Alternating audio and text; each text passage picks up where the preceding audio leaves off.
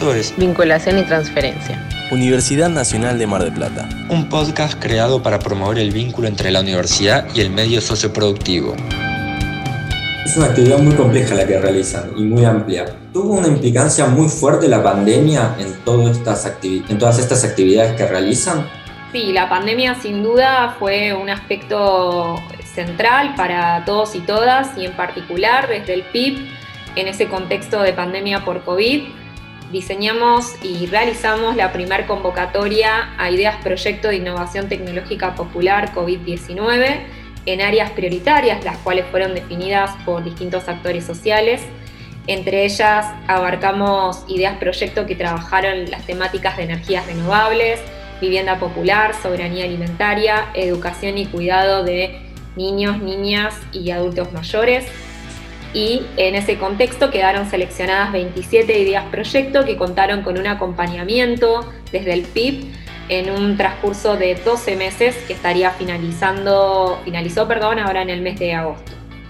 El PIB, ¿cómo surge en relación a este contexto de pandemia ¿Se vio afectado realmente en algún momento por la situación de la pandemia o por el tipo de surgimiento que tuvieron? ¿Se, vio normalmente, se vivió normalmente la pandemia?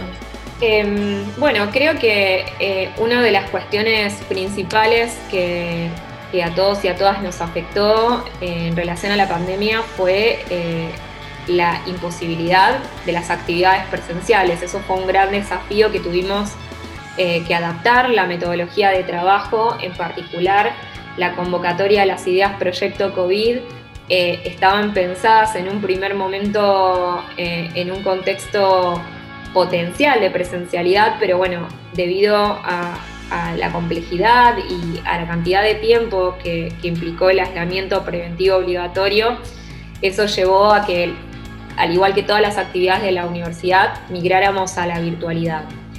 En el contexto del trabajo con organizaciones sociales y en el campo del territorio, esto lleva a una doble complejidad porque la pandemia también visibilizó la brecha digital y el acceso a las tecnologías y los problemas de conectividad, con lo cual implicó un desafío doble poder generar instancias de participación eh, en, esas condiciones precarias. ¿no? implicó un desafío, pero también eh, generó nuevas posibilidades. Eh, mediante la virtualidad pudimos estar en contacto con actores y, con distintos referentes de otros, otras universidades que brindaron capacitaciones virtuales para las distintas ideas proyecto que quedaron seleccionadas en el marco de la convocatoria a ideas proyecto COVID-19. Y por último, te quería preguntar sobre ¿Qué proyectos tienen a futuro? Bien, actualmente estamos trabajando en el diseño de una incubadora de proyectos socioculturales para poder acompañar diversos emprendimientos de nuestra ciudad y la zona. Y proyectamos en el marco de, dicha incubadora una nueva convocatoria a Ideas Proyecto el año próximo. Si eh, todo sale bien y tenemos viento a favor, estamos trabajando en esa línea.